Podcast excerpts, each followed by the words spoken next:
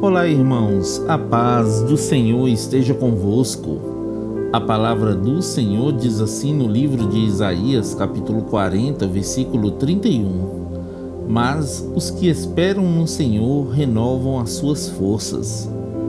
É através do poder de Jesus Cristo que somos renovados, queridos. A renovação da nossa esperança, vinda de Cristo, traz vigor e novas forças para continuarmos rompendo em fé e crendo em Sua volta. Confie sempre no Senhor, querido.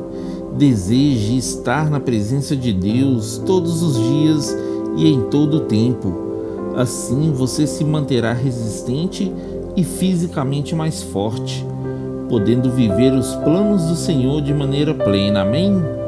Que Deus abençoe você, sua casa e toda sua família.